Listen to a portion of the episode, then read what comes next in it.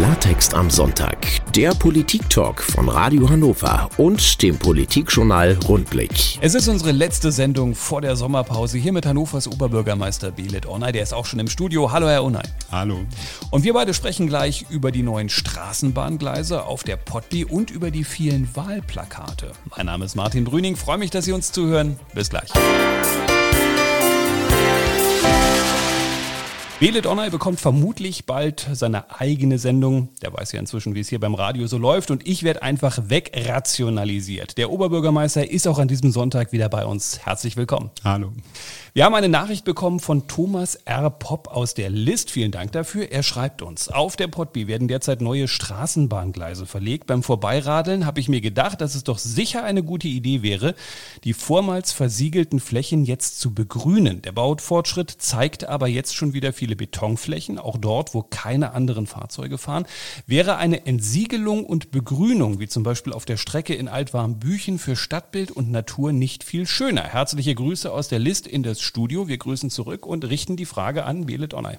Ja, vielen Dank erstmal für die Frage. Das ist tatsächlich ein Thema, wo wir auch gemeinsam mit Östra und ähm, Infra, ähm, die ja zuständig sind für die Gleise, die ähm, Infrastruktur an der Stelle, ähm, sind wir da dran, das weiterzuentwickeln. Ich glaube, da ist auch noch ein riesiges Potenzial tatsächlich. Wir sind ja gerade einmal, das, das muss man vielleicht vorausschicken, bei sogenannten Rasengleisen bei einem Anteil von gerade einmal 10 Prozent. Das heißt, da ist noch Luft nach oben. Und deshalb bin ich sehr froh darüber, dass man gerade bei zukünftigen Projekten jetzt nach und nach auch schaut, wo kann eine solche Entsiegelung und dann auch eben können Gasengleise angewandt werden oder ähm, umgesetzt werden. Und da sind wir dabei und da gibt es ganz unterschiedliche Projekte, die da gerade laufen.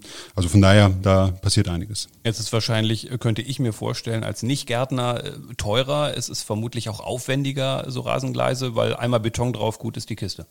Ähm, zum Teil. Also wir haben, das muss man einfach so deutlich sagen, das merken wir gerade auch mit den ähm, Klimafolgewirkungen in den Städten, in den urbanen Räumen. Und da spielen natürlich entsiegelte Flächen eine immens große Rolle ähm, für Regenwasser, für die klimatischen Bedingungen. Und insofern nutzen wir ähm, jede Möglichkeit.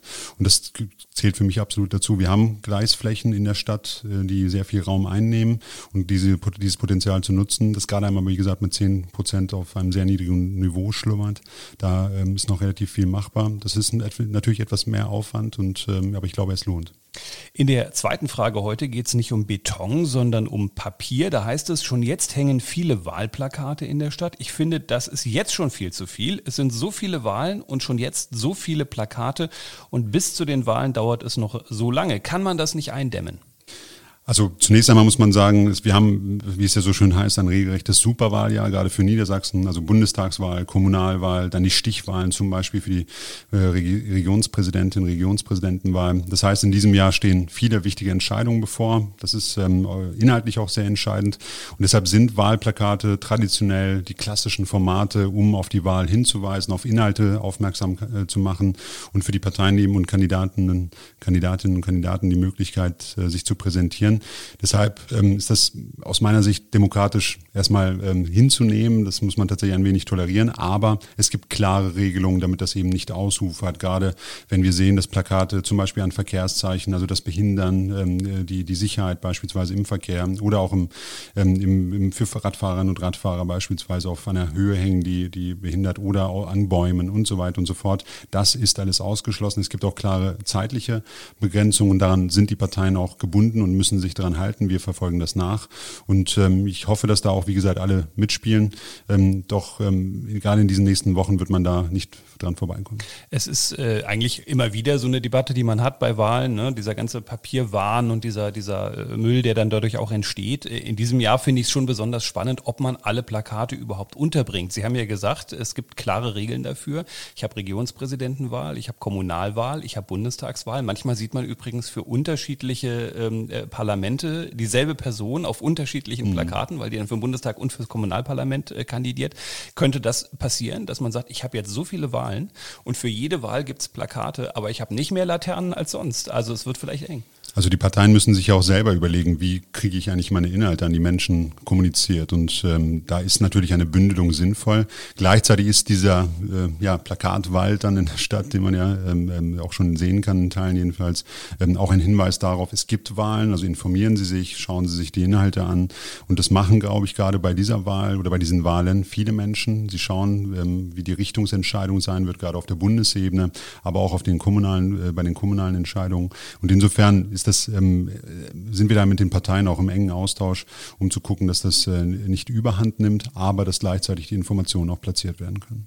Klaus Räbsch hat kein Plakat gemalt, sondern er hat uns eine Mail geschrieben und er ärgert sich und zwar über die Verwaltung. Worüber genau und was Belet Online dazu sagt, das hören wir gleich. Bleiben Sie bei uns.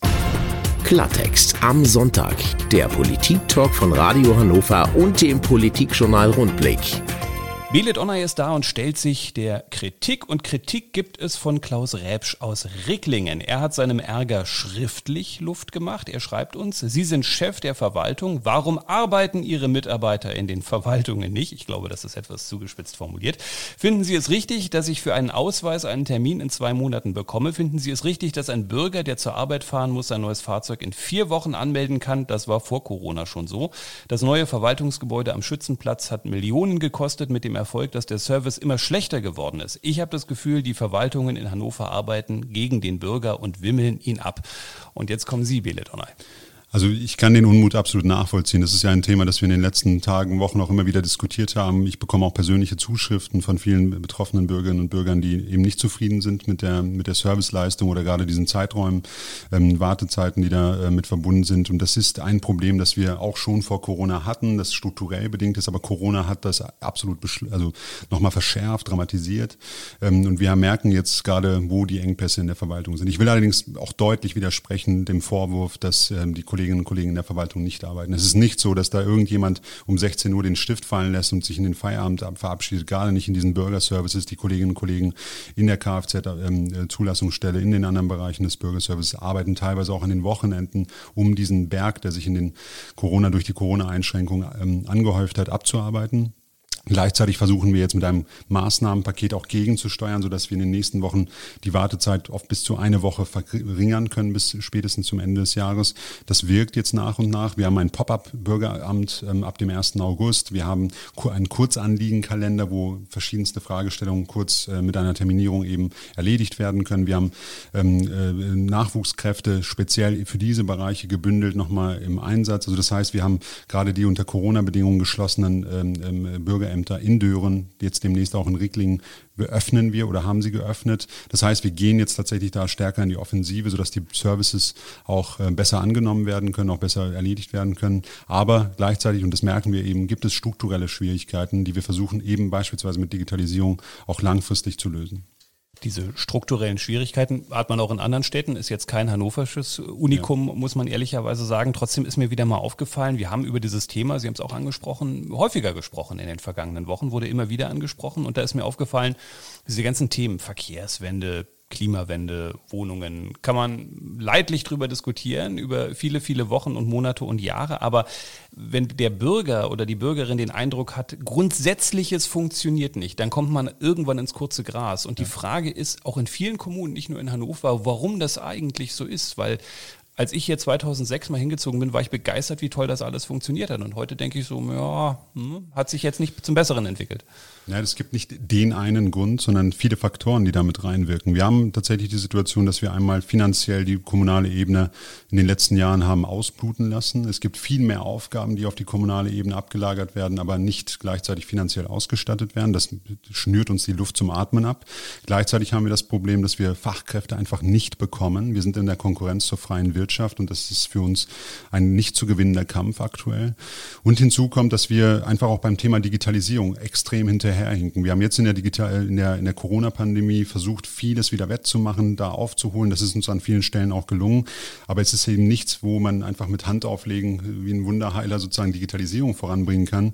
Das war ja auch schon zu meiner Wahl ein Thema, wo ich bin ja deutlich da auch mit diesem Thema ähm, in den Wahlkampf gegangen äh, vor meiner Wahl und habe gesagt, ich möchte eben nicht nur, dass wir ein Ideal haben von Wartezeiten vielleicht von einer Woche oder zwei Wochen, die tolerierbar wären, sondern ich will idealerweise gar keine Wartezeit. Ich möchte mehr digitale Angebote, ein digitales Rathaus, sodass Menschen viele Anliegen auch digital erledigen können und all jene, die sagen, nein, ich brauche einen direkten Kontakt, ich brauche die Präsenz, auch darauf zugreifen können. Da sind wir jetzt gerade dabei. Ich bin sehr froh, dass wir da mit, mit einer Taskforce Digitalisierung jetzt wirklich viele Projekte voranbringen. Aber das wird eben etwas dauern. Ich hoffe, dass wir in diesem Jahr schon spürbar da Angebote haben, spätestens zum nächsten Jahr mit dem Online-Zugangsgesetz dann auch in die Umsetzung kommen. Aber auch da muss man deutlich sagen, die kommunale Ebene und eben auch Hannover sind echt am Ende der politischen Nahrungskette. Auch der Bund und der, das Land müssen da bei den Strukturen nachziehen und da hapert es ebenso. Und das heißt, wir hängen da alle zusammen. Also ich hoffe, dass wir da in den nächsten Jahr, in diesem und im nächsten Jahr wirklich Verbesserungen auch schon spürbar haben. Heißt aber auch in Richtung Land und Bund, eigentlich wäre mal eine Aufgabenkritik fällig. Und zwar nicht nur in die Zukunft gerichtet, dass man sagt, ihr könnt euch nicht immer irgendwelche Aufgaben aussuchen, die ihr an uns weiterdrückt und wir müssen das dann irgendwie erledigen, sondern auch, was habt ihr eigentlich in den vergangenen 10, 20 Jahren alles an Aufgaben geschaffen, die ich im Prinzip mit dem bestehenden Personal trotzdem noch übernehmen muss und irgendwann ist der Kessel dann halt mal voll. Das ist so. Also im Grunde ist das auch eine ewige Diskussion, die wir von kommunaler Seite führen. Corona hat uns da auch finanziell echt das Genick gebrochen und diese strukturelle Unterfinanzierung noch viel deutlicher gemacht. Das ist ja der Grundstreit zum Thema Konnexität, also ähm, der Fachbegriff für wer, wer die Musik bezahl, bestellt, muss sie auch bezahlen. Und zurzeit bestellen viele eben die Musik, bezahlen will sie keiner, sodass die Rechnung immer ähm, bei, auf der kommunalen Ebene landet. Und das ist das Hauptproblem, das wir gerade auf Finanz, aus finanzieller Sicht haben. Und das wirkt uns eben den, bei den Strukturen extrem ab, sodass wir da kaum Handlungs- und Bewegungsmöglichkeiten Möglichkeiten haben. Wir versuchen gerade in Hannover jetzt mit einer ehrlichen Aufgabenkritik zu gucken, wo können wir Ballast abwerfen, wo können wir neue Organisationen der Aufgaben vornehmen, mit dem Thema Digitalisierung, aber auch mit Neujustierung der Organisation insgesamt. Und das wird ein sehr schwieriger Prozess. Das klingt immer so befreiend, Aufgabenkritik und dann ist man sozusagen wieder frei von Ballast. Im Kern bedeutet das, wir trennen uns von Aufgaben. Und es wird immer Menschen im politischen Raum oder in der Stadtgesellschaft geben, die sagen, aber genau diese Aufgabe der Stadt ist für mich immens wichtig. Und das sind sehr, sehr harte, schwierige Diskussionen, die uns da bevorstehen. Wir sprechen gleich über Elektroroller und später dann auch noch über Elektroschrott. Für manche ist es übrigens fast dasselbe. Mehr dazu gleich. Klartext am Sonntag. Der Politik-Talk von Radio Hannover und dem Politikjournal Rundblick. Hannovers Oberbürgermeister Belet Onner ist bei uns. Sie sind viel äh, mit der Straßenbahn unterwegs, das weiß ich, aber nutzen Sie selber ab und zu auch mal einen E-Roller eigentlich? Tatsächlich gar nicht. Also ich habe, wenn ich das immer so sagen darf, mein Eindruck ist, dass die noch, also diese Elektrorolle viele gar nicht so für die wirkliche äh, Mobilität nutzen, sondern häufig so ein bisschen zum einfach rumfahren, vielleicht nochmal Fotos machen. Äh, also ob das wirklich ein Mobilitätsbaustein aktuell ist, das äh, wage ich zu bezweifeln. Ich finde die eigentlich ganz cool. Ich bin erst letzte Woche äh, zu einem Termin damit gefahren. Das sind diese typischen Termine zum Laufen etwas zu weit hm. und äh, für die Österreicher etwas zu nah. Und ich bin auch mal äh, durch Frankfurt mit so E-Rollern mit meinem Sohn. Hm. Da fand ich die Dinger eigentlich ziemlich cool, kann aber auch verstehen, wenn der eine oder andere äh, so ein bisschen genervt ist. Und genervt ist auch jemand, der uns geschrieben hat, in Teilen nicht begeistert. Da bekommen wir eine Mail und da heißt es, wieso brauchen wir in Hannover Elektroroller? Ist der Strom kostenfrei? Ist das keine Energieverschwendung? Bewegen sich die Bürger nicht sowieso zu wenig? Sieht das gut aus, wenn am Sonntagmorgen überall in der Stadt die Roller herumliegen? Belet Online. Also, ähm, also ich zunächst einmal glaube ich, das, das ähm, haben wir ja gerade gehört, also es gibt sicherlich Menschen, für die die E-Roller eine Möglichkeit der Mobilität sein können. Ich nehme sie so stark nicht wahr, aber das ist auch nur ein subjektiver Eindruck, den ich aus dem Stadtbild habe. Ähm, gleichzeitig ist es aber so, dass man schauen muss, welche Möglichkeiten hat eigentlich die Kommune der Regelung. Ich weiß, dass der eigentliche Unmut daher kommt, dass es sehr unstrukturiert, teilweise im Stadtbild einfach platziert werden, diese diese E-Roller irgendwo abgestellt werden. Das ist äh, für Menschen mit Kinderwagen, für Menschen mit Behinderungen, im, im, also immer ein Hindernis auch zusätzlich auf Gehwegen und so weiter und so fort. Wir haben in anderen Städten teilweise auch Vermüllung. In Köln gab es ja die Diskussion um hunderte Elektroroller im Rhein, also auch eine Gefährdung der, der Umwelt und, und der Gewässer da. Und das heißt, wir brauchen da eigentlich eine bessere Möglichkeit der, der Abstimmung, eigentlich auch die äh, Regelung des, in, in der Straßenverkehrsordnung oder im Straßenverkehrsgesetz. Also da gibt es bisher keine Handhabe für die Kommunen. Gleichzeitig haben wir aber in Hannover Spielregeln vereinbart, die wir den Anbietern dann auch mit an die Hand geben. Ähm, das ist aber kein besonders scharfes Schwert, das muss man einfach so deutlich sagen, weil wir die rechtlichen Spielräume nicht haben. Aber auch da ist klar vereinbart, eben beispielsweise das Abstellen Parks ist untersagt oder ähm, eben auch das Abstellen auf, auf Gehwegen. Ähm, das wird allerdings noch eine Diskussion sein, wie, ähm, wie sich das im Stadtbild hier wirklich noch ein, einruckelt und festruckelt. Sie haben Köln gerade als Beispiel genannt. Äh, da hat man gesagt, also wenn da auf einmal mehr E-Roller als Fische im Rhein sind, dann hört der mhm. Spaß hier jetzt bei uns auf. Wir ziehen jetzt mal andere Seiten auf. Aber wer müsste diese anderen Seiten eigentlich aufziehen? Wenn ich ein Leihauto benutze, kann ich das auch nur da abstellen, wo der Leihanbieter sagt, da geht's oder da geht's eben nicht. Äh, beim E-Roller ist es anders. Also wer müsste eigentlich Dinge regeln, damit man da zu einem anderen Miteinander kommt?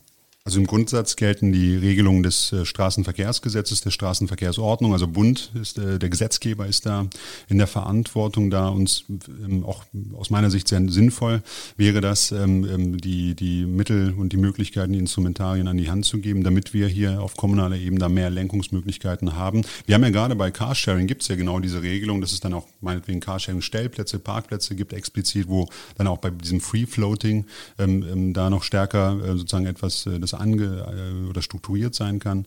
Aber ähm, für E-Roller gibt es das so derzeit nicht. Das macht sie allerdings auch so attraktiv. Ich kann sozusagen von A nach B und einfach abstellen. Aber gleichzeitig ist das eben eine Behinderung für viele andere Verkehrsteilnehmerinnen und Teilnehmer. Und da muss meiner Sicht, aus meiner Sicht noch ein Ausgleich gefunden werden. Der besteht zurzeit nicht. Das heißt, Verständnisfrage für mich. Also wenn Sie sich jetzt mit so einem E-Roller-Anbieter zusammensetzen und sagen, pass mal auf, das geht einfach so nicht, die stehen überall rum. Ich mache jetzt vier große Viereckflächen Flächen mal irgendwie gelb markiert in der City und da könnt ihr die abstellen und woanders geht halt nicht mehr. Könnten sie wahrscheinlich nicht machen, weil würden die sagen, sorry, aber rechtlich äh, geht das nicht. Das wäre maximal auf Freiwilligkeit sozusagen, ähm, müsste das äh, basieren. Wir haben, wie gesagt, Spielregeln, ähm, die wir vorgeben, also gerade was die Parks angeht und so weiter und so fort. Allerdings ist das eben ähm, ein kein scharfes Schwert, wie ich es eben schon sagte. Also es bräuchte da aus meiner Sicht auch, und das zeigen viele andere Städte und so weiter, so lange sollten wir in Hannover nicht warten. Da braucht es Handlungs, äh, Handlungsoptionen für die Kommunen. Unsere Hörer sind äh, kritische Zuhörer, das finde ich gut. Und so hat eine Antwort von Belit Onay vor einigen Wochen den anschließenden Praxistest nicht bestanden. Deshalb wird jetzt nochmal nachgefragt. Wir hören uns gleich. Klartext am Sonntag. Der Politik-Talk von Radio Hannover und dem Politikjournal Rundblick. Das ist unsere letzte Sendung vor der Sommerpause. Belet Onay hier bei Radio Hannover und Andrea Niesen, treue Hörerin aus Dören, ist nicht einverstanden und zwar mit ihrer Antwort zum Thema Elektroschrott. Sie schreibt uns, die Antwort auf meine Frage von letzter Woche wegen des Elektromülls war, Zitat, voll daneben. Ich war am Wertstoffhof und dort wollte man nur drei Teile annehmen und beim, ich glaube, die Marke darf ich jetzt gar nicht sagen, also beim Elektrofachmarkt wollte man gar nichts annehmen. Da ist der OB anscheinend nicht auf dem Laufenden. Belet Onay. Also ähm, vielen Dank erstmal für die kritische Nachfrage nochmal. Ich ähm, will vielleicht nochmal einen Satz äh, vorausschicken. Ähm, es ist wichtig, dass dieser Elektroschrott Schrott eben entsprechend recycelt wird, nochmal aufgewertet wird. Da sind Rohstoffe drin, die wir auch weiterhin verwenden können. Und deshalb gibt es eben gesetzliche Regelungen, das Elektro- ähm, äh, und Elektrogeräte, Elektronikgerätegesetz, ähm, wo einmal geregelt ist, dass eben Händlerinnen und Händler egal wo Sie dieses Gerät gekauft haben, solche Geräte wieder zurücknehmen müssen bei einer Mindestverkaufs- oder Lagerfläche von 400 Quadratmetern. Das ist einfach so, das ist Fakt. Das andere ist, ähm, aha, und da ist es so, dass wir ähm, gerade bei kleinen Geräten, also mit weniger oder maximal 50 Zentimetern Kantenlänge, ähm, maximal zwei Geräte pro Tag ähm, ähm, ähm, abgegeben werden können. Das sind die entsprechenden Regelungen. Nun höre ich aus der Frage raus, dass das den Praxistest offensichtlich nicht bestanden hat. Das ist ein Problem. Wir haben aktuell ähm, eine, eine ähm, Recyclingquote von 17 Prozent weltweit bei solchen Elektrogeräten. Das soll eben nach oben geschraubt werden. Deshalb gibt es da die klare Verpflichtung. Bis 2016 war das freiwillig für die Elektrohändlerinnen und Händler. Jetzt seitdem nicht mehr freiwillig. Also die Elektro, der Elektrofachhandel muss so äh, reagieren und entgegennehmen, das Ganze entgegennehmen. Deshalb wäre meine Bitte, wenn es da einen konkreten Fall gibt, einmal entweder die Verbraucherzentrale Niedersachsen direkt zu kontaktieren zu dieser, äh, zu dieser äh, Problematik oder die untere Abfallbehörde der Region Hannover oder alternativ gerne auch eine kurze Nachricht an mich. Dann würde ich das entsprechend auch mit dem Sachverhalt auch an die entsprechenden Stellen weiterleiten. Vielleicht eine eigene E-Mail-Adresse noch. elektroschrett.oberbürgermeister-hannover.de. Die würden Sie dann nicht entgegennehmen, aber zumindest die Mail. die kommt jedenfalls so nicht an, die, die Mail. Ist vielleicht auch mal eine interessante Aufgabe für die Verbraucherschützer selbst, mal zu, zum Beispiel zu Elektro-Großmärkten mal zu mhm. gehen und mal zu testen, was passiert eigentlich, wenn ich da mit einem alten Toaster ankomme, weil das ja. scheint ja schon ein typisches Beispiel zu sein, wo jemand eine gute Idee hatte, das in einen Gesetzentwurf geschrieben hat, aber das heißt nicht immer, dass mit der Wirklichkeit das dann am Ende auch äh, übereinstimmt. Ne? Das ist wahr. Papier ist geduldig, aber deshalb gibt es eben auch die entsprechenden Anlaufpunkte, Anlaufstellen stellen. Und ähm, wie gesagt, ich bin auch gern bereit, wenn wir die Nachricht bekommen, dass wir das an die entsprechenden Fachstellen weiterleiten. Und in Dören gibt es ja auch schon dieses berühmte Internet. Es ist heute unsere 17. Sendung Billet Online und es ist auch äh, unsere letzte Sendung vor der Sommerpause. Ich habe nochmal nachgesehen, wir haben in den äh, ersten Wochen wahnsinnig viel über Corona gesprochen. In der letzten Zeit interessanterweise eigentlich überhaupt nicht mehr. Und da sieht man mal, wie krass sich die Lage allein in diesen 17 Wochen mhm. verändert hat. Wenn wir mal ein bisschen vorausschauen im Herbst, wenn man dann wieder mal in einem Radiostudio sitzt. Denken Sie, das läuft dann wieder genauso wie vor vier Monaten? Die Kurven sehen im Moment so ein ganz kleines bisschen so aus, als ob wir wieder im Herbst auf einmal vor einer ähnlichen Situation stehen könnten. Also erstmal bin ich echt froh, dass wir auch andere Themen außer Corona haben. Das ist schon mal gut. Also ich glaube, viele sind einfach Corona-müde auch, mit, mit, äh, sich mit dieser Thematik zu befassen, gleichwohl. Und das ist das Gefährliche. Corona sind wir eben nicht los. Und das merken wir gerade auch in der Region Hannover in diesen Tagen wieder. Wir sind wieder über der magischen Grenze über 10, was die Inzidenzen angeht. Also damit gehen ja auch wieder einige Einschränkungen einher. Also ich will vielleicht auch die, die, die Gelegenheit nochmal nutzen, den Appell weiterhin bitte die Impfung wahrnehmen, sich impfen lassen, gleichzeitig Abstands- und Hygieneregelungen weiterhin einhalten und aufeinander Acht geben, damit eben der Herbst nicht so wird wie letztes Jahr oder der Winter sogar mit einem Lockdown womöglich. Also wir sind eigentlich auf einem guten Weg, aber äh, merken auch gerade beim Impfzentrum, das wir ja gemeinsam mit der Region Hannover betreiben, dass es langsam etwas dünner wird. Es wird schwieriger, auch äh, Personen zu bekommen, die jetzt ähm, äh, geimpft werden wollen. Und das ist aus meiner Sicht wirklich fatal, wenn wir da ähm, plötzlich eine Durchstrecke haben. Was ich bei Ihnen aber auch so ein bisschen raushöre, ist, dass wir auf einmal wieder drei Viertel der Sendung mit Corona füllen würden, da sind wir eher ein bisschen skeptisch. Ne? Es könnte positiver ausfallen. Ich, also wie gesagt, ich hoffe, dass wir nicht in die Situation kommen, wenngleich wir, äh, wir richten uns nach den Fragen der Zuhörerinnen und Zuhörer, also gerne äh, alle möglichen Fragen stellen. Aber ich freue mich, wenn wir auch andere Themen außer Corona behandeln können und Corona endlich hinter uns lassen können. Ich bedanke mich an der Stelle ganz herzlich bei Ihnen, Billet Onay. Vielen Dank, dass Sie hier immer hingetigert sind. Vielen Dank für das Gespräch. Dankeschön. Und natürlich auch bei Ihnen, liebe Hörerinnen und Hörer, fürs Zuhören und für die vielen Fragen, die Sie uns äh, geschickt haben. Wir ziehen jetzt die Shorts an, setzen die Sonnenbrillen auf. Ab geht's für uns in die Sommerpause. Und wo machen wir die? Ist ja klar. In der besten Landeshauptstadt der Welt. Ihnen einen schönen Sonntag. Tschüss. Klartext am Sonntag.